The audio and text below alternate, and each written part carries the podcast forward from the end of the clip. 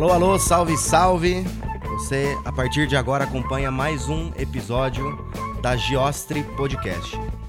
Eu sou Gabriel Cardoso e recebo aqui Wagner Lopes, autor da obra Tempos Sugar, né? Que vai falar sobre o termo e as relações sugar.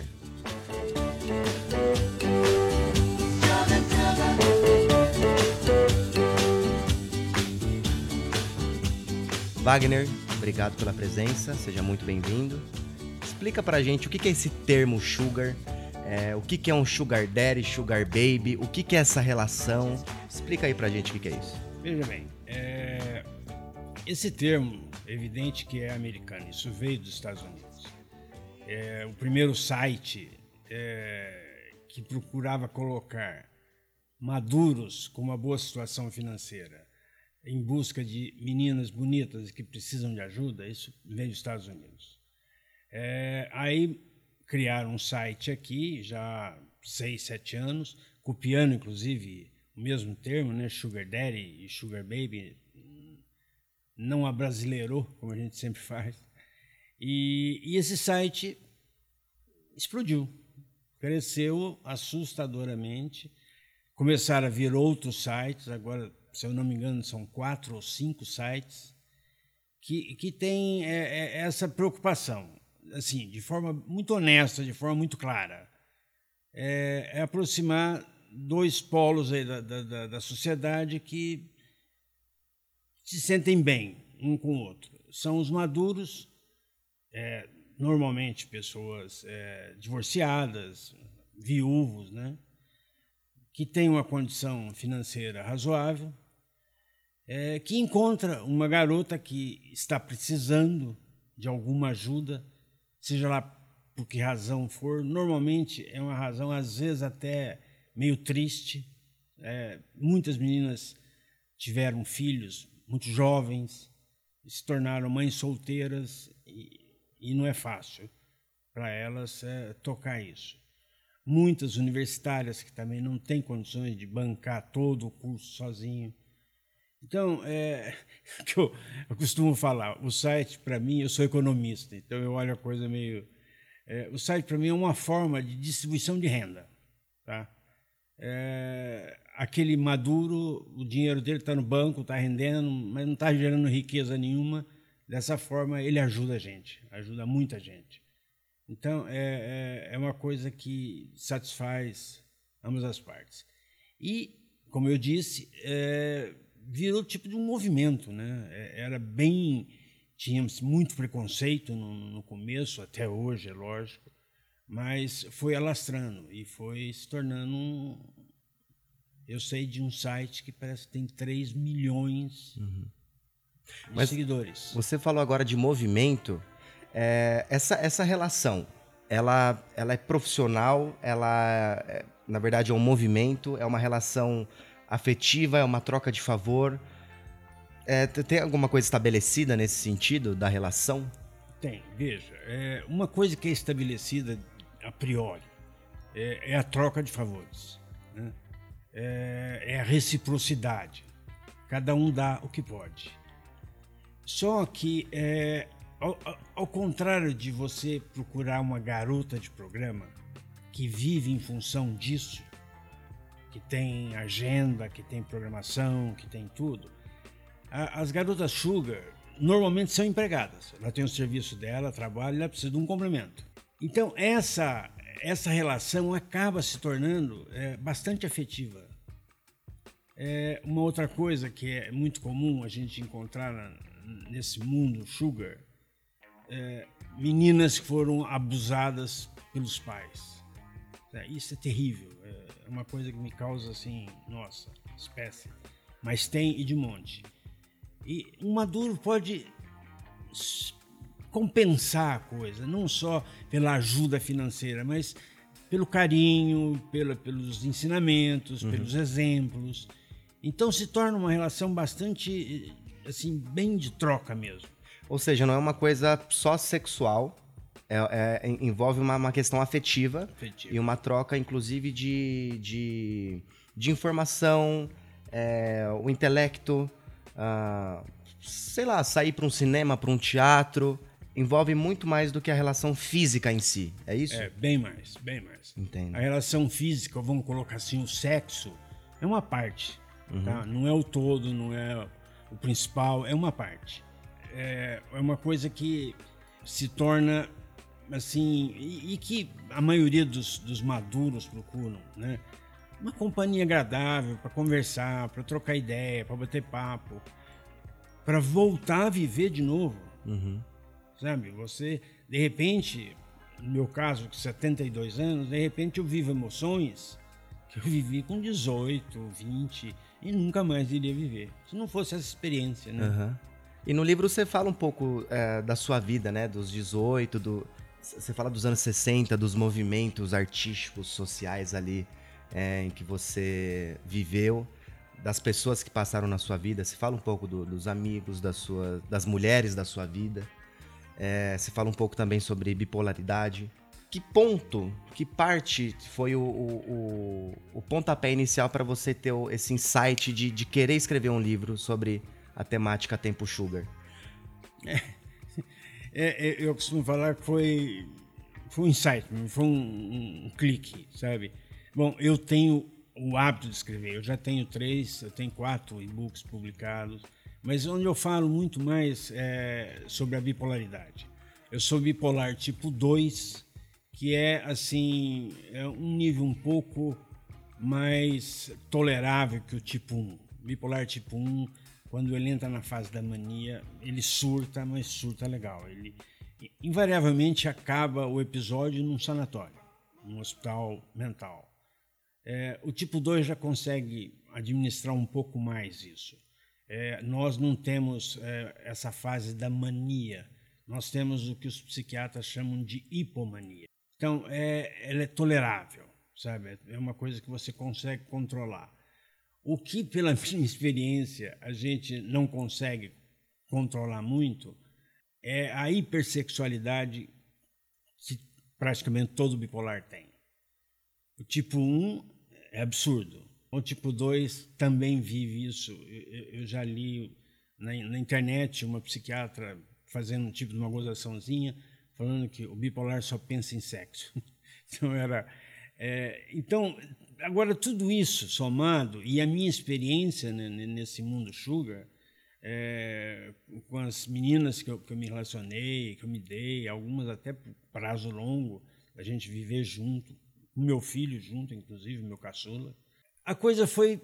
E, e, assim, eu comecei a sentir também que existia um preconceito que eu, eu não concordava muito, sabe? Eu não, não, não combinava com a minha cabeça. Então, o livro também tem muito disso, de tirar um pouco desse preconceito. A coisa não é bem assim, sabe? Que acha que, nossa, essas meninas é só dinheiro, é só isso, é só aquilo a coisa é um pouco mais séria, um pouco mais complicada. Tá? É, então, essa vontade de esclarecer. É, só que aí eu, eu, eu comecei a, a pensar é, como eu vivi toda essa evolução da mulher e a revolução sexual nos anos 60 até, até o mundo de hoje, o mundo sugar. Então, eu pensei, por que não contar essa, toda essa história? Uhum. Rever toda essa história. E aí tive a ideia de rever essa história por intermédio das mulheres da minha vida. E cada mulher viveu uma época, viveu uma particularidade, viveu uma característica daquela época. Então, é, através dessas mulheres, fantásticas mulheres, é, eu pude contar a história da evolução da mulher, sabe? A história desde o princípio do feminismo, quando começou, até chegar a, a, aos dias de hoje, quando a mulher é, é, dona do seu nariz. Eu sou da época que a mulher não podia abrir a boca. Uhum. É, é era um apêndice do relacionamento. É lógico que, assim como nem todas as sugar babies são é, fantásticas, são legais, são bacanas, também tem muito homem no site, tem muito homem nesse, nesse mundo que ainda é machão tá. sabe? Que ainda está lá meio sem saber por que está lá. Mas eu, eu acredito que a grande maioria já são homens, primeiro, que venceu na vida, uhum. sabe? E que não tem que provar mais nada para ninguém. E que está livre para viver a vida que ele quis levar, pelo menos. Entendeu? Então, é um meio mais, mais bem informado. As meninas, eu falo que elas conseguiram é, chegar a um ponto de se dar o direito de ser uma sugar baby, Uhum. sem ter que dar satisfação para ninguém, entendeu? Você mencionou é, sobre as revoluções sociais, a própria revolução sexual, todas essas décadas que você passou e viu essa transformação. Fala um pouco sobre isso. Veja, é, eu falo revolução sexual porque, na verdade, foi o que aconteceu. Dos anos 60 para cá, 65, depois de Woodstock, depois da, da mulher começar o movimento feminista, cara, esse mundo virou de ponta cabeça. Eu sou do tempo que a minha primeira namorada, eu falei com uma amiga minha, que falou com outra amiga, que era amiga da menina que eu queria, que eu estava pedindo namoro. Aí, depois de uma semana que ela falou para elas que, que aceitava me namorar. Aí, primeiro encontro, no cinema, numa matinê, duas horas da tarde. Eu sentado num extremo do, do, do, do cinema, a luz estava acesa ainda. Quando a luz apagava, a gente se encontrava. Era, era, era coisa assim, o primeiro nem selinho era, tá? Porque era duas bocas hermeticamente fechadas se encontrando, só isso. né? Então, e, e assim, a própria relação sexual em si, cara, era um negócio complicado. Era muito complicado. E tanto para os homens quanto para as mulheres, porque era uma castração horrível. Era naquele negócio de sexo para procriação. Sexo só depois de casar. Mulher que não é virgem, pô, não casa, essa daí não serve. É, então, era um, era um mundo de trevas, eu, sabe? Eu costumo falar, era um mundo de trevas. Uhum. E o mundo foi, foi revolucionando, foi mudando, foi é, largando, foi derrubando tabu, conhecendo mais as coisas, sabe? Você quer ver uma coisa que, é, que travava muito o sexo entre pessoas solteiras? A falta do anticoncepcional. Uhum. Não tinha. Então, o medo de engravidar era, era tremendo. Com o anticoncepcional, já houve uma, uma, um alargamento tremendo, porque tirou aquele negócio, sabe? Não vai engravidar, toma anticoncepcional. Sabe? Até a queda da influência da, da, da igreja nesses últimos anos, do catolicismo perdendo é, aquele poder que tinha de guiar a sociedade, de moldar a sociedade, isso porque era aquele negócio, né? Você só transava para procriar, para fazer filho, uhum. não podia fazer outra coisa. E, e tinha mais um, uma porção de tabus que a igreja colocava na cabeça. Conforme ela foi perdendo esse poder de influenciar, o sexo foi se soltando, foi se soltando. E chegamos ao mundo de hoje. É, tive muitos relacionamentos. É, nem eu entendia bem por quê. Hoje em dia, com a psiquiatria aprofundando sobre a bipolaridade, que a gente começa, que eu começo a entender um pouco que, que não, eu não era normal. Hum. Entendeu? Era problema meu, era a minha bipolaridade. Esse, esse hipersexualismo, uma coisa que eu, eu costumo falar que eu sou geneticamente infiel. Entendeu? Porque já era do meu pai. Meu pai era terrível. Mas essa questão da bipolaridade, Bipolaridade. da hipersexualidade. É. Só que aí tem o, a, a, o, momento contrário, porque você fala também das eh, as luas Ah. bipolares e tal, depressão. Tem, Tem tem, a esse, esse- outro lado Tem do- da moeda. É feio. Esse outro lado é feio. Esse outro lado é onde leva ao suicídio. Uhum. É onde você vê que os bipolares é, têm o maior índice de, de, de suicídios na sociedade. O, a, uma grande campanha hoje em cima dos bipolares é exatamente em cima do suicídio. A gente tem uma ideação suicida o tempo todo. E muitas vezes você chega lá. Uhum. É, eu, graças a Deus, nunca, nunca cheguei nem perto, mas assim, sonhei bastante. Sonhei bastante. E o que, que são essas luas bipolares que você fala? É, assim, é, é, o, o bipolar, bipolar clássico, ele tem a fase da depressão, hum. que, veja bem, a nossa depressão, é, os psiquiatras chamam de endógena. A minha depressão, eu não preciso de motivo nenhum, não preciso de nada fora de mim mesmo. A minha depressão vem de dentro. Uhum. Eu acordo, sonhei com alguma porcaria e aí meu, eu afundo. Mas afundo, mas afundo feio mesmo, entendeu? Aí você, alguns saltam da depressão para mania, muitas vezes. Porque na depressão você toma é, é, é, antidepressivo, toma aquela, e de repente pode dar um salto. Né? É, os psiquiatras têm muito medo de dar antidepressivo para bipolar, porque é facinho ele saltar para mania, para a fase da mania. A mania é terrível também. Sabe? Só que a mania a gente não sofre, porque a gente se sente Deus. Você tem todo o poder do mundo, você tem uma. uma, uma a, a tua mente funciona a mil, você, você é criativo, você é dinâmico, empreendedor, vai tudo tudo para o lado positivo. Mas tem os excessos, tem os exageros. Meu pai quebrou três vezes. Eu quebrei duas. Assim, e quebra mesmo, porque você não sabe, é, é, é, você perde noção da, da, da de gasto, de, de, de valores, de, você fica você surta. Uhum. É, é, complicado, é bem complicado. Você falou agora de, de quebrar. Eu lembrei do capítulo do seu livro, que acho que chama Quebrado, né? não é? é? Você escreve alguma coisa nesse sentido de. É, eu não era empresário, não era desempregado, eu era um quebrado. É. E que mulher estaria do meu lado? Praticamente em todos os momentos importantes da minha vida, sempre, sempre tinha uma mulher. E nesse momento, era um momento que, cara, mulher nenhuma ia querer ficar com um quebrado. Entendeu? Só que eu era casado. E eu tinha Mari. E Mari, Mari é minha primeira esposa.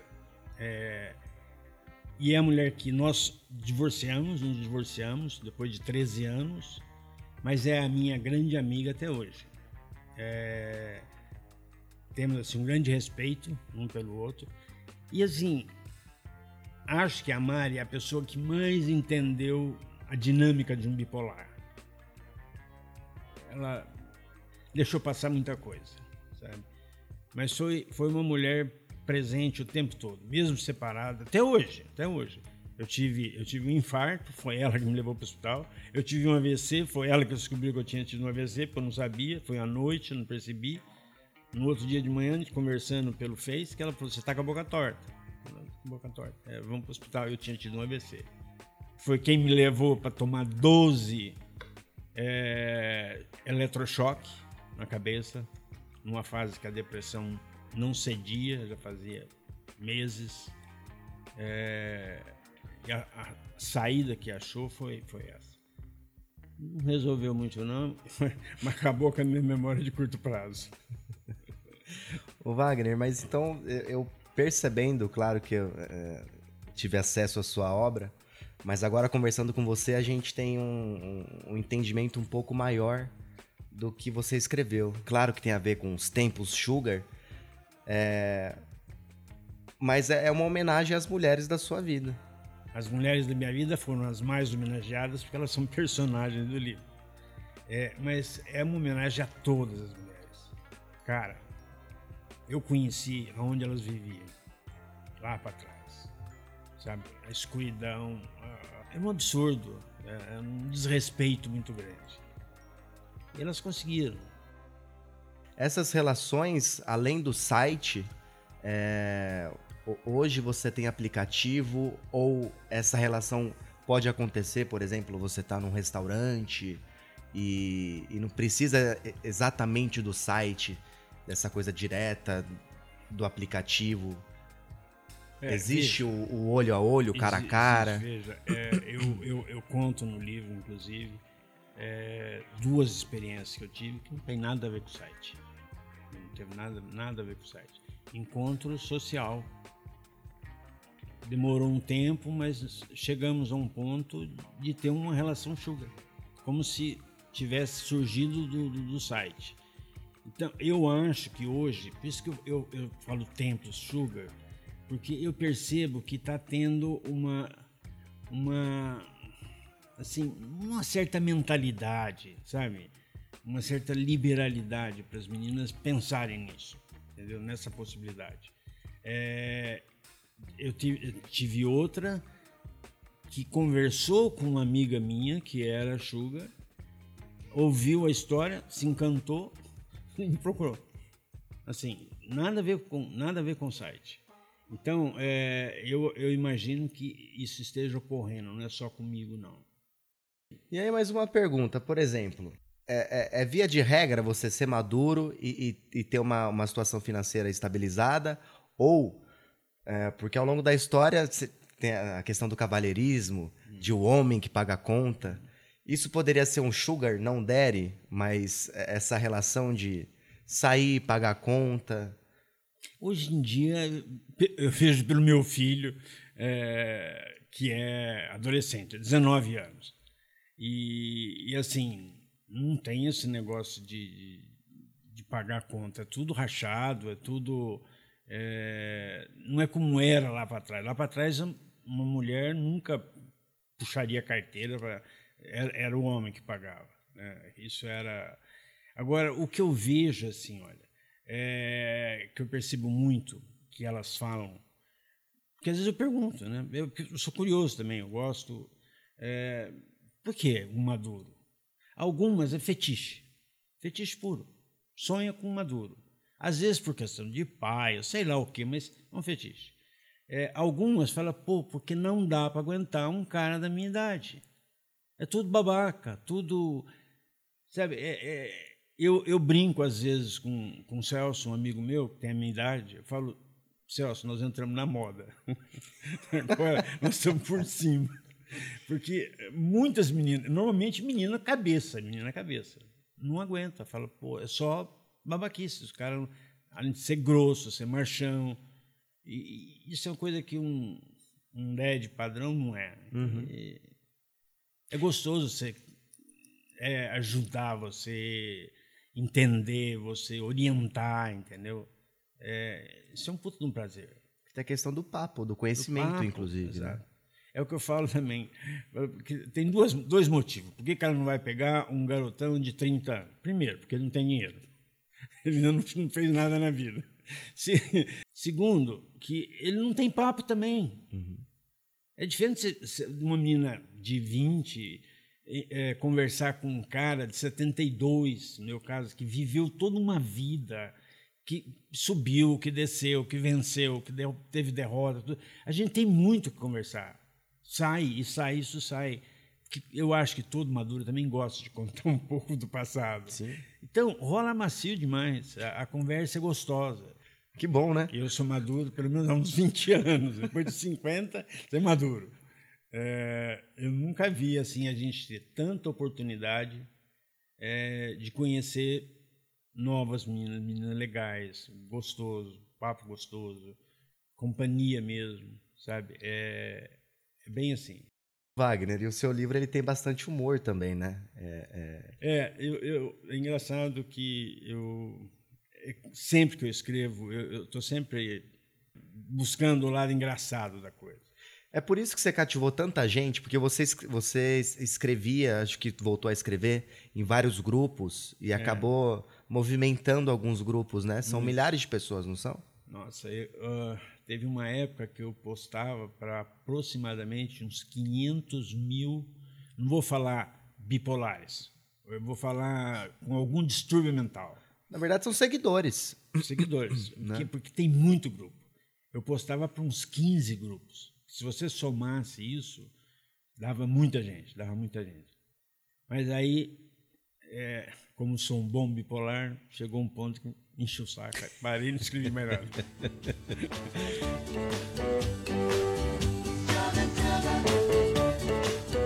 Para a gente sintetizar a, a questão do seu livro, Queria que você me falasse de maneira resumida o que, que a gente encontra. Olha, é, além do, do, humor, tudo, que eu faço questão de, de ser um, um, traço, você vai encontrar informação, muita informação, muita história, sabe? É, coisas do nosso passado que você você não vai ficar é, ah, eu vou sentar aqui e vou estudar a, a, a evolução do sexo no, no, mundo. Ninguém faz isso. O livro, você tem essa noção. Você é, E conto coisas da minha vida empresarial. É, então, são coisas do Brasil. Tem um trecho que eu falo muito do pro-álcool, que foi quando o Brasil parecia que ser o redentor do mundo que usava combustível dos, dos árabes. De repente nós tínhamos o álcool. Uhum. Isso foi importante para o Brasil, foi. E teve a queda depois. É, então, tem tudo isso no livro. É, é, ele é história também. Ele é história também. Wagner, então acho que só tenho a agradecer, é, desejar um ótimo lançamento, né? Tempos Sugar, estará aí nas livrarias do país todo. E a gente se vê até uma próxima. Obrigado pela presença. Obrigado você, Gabriel, por ter conduzido brilhantemente. Agradeço muito. Valeu, Wagner.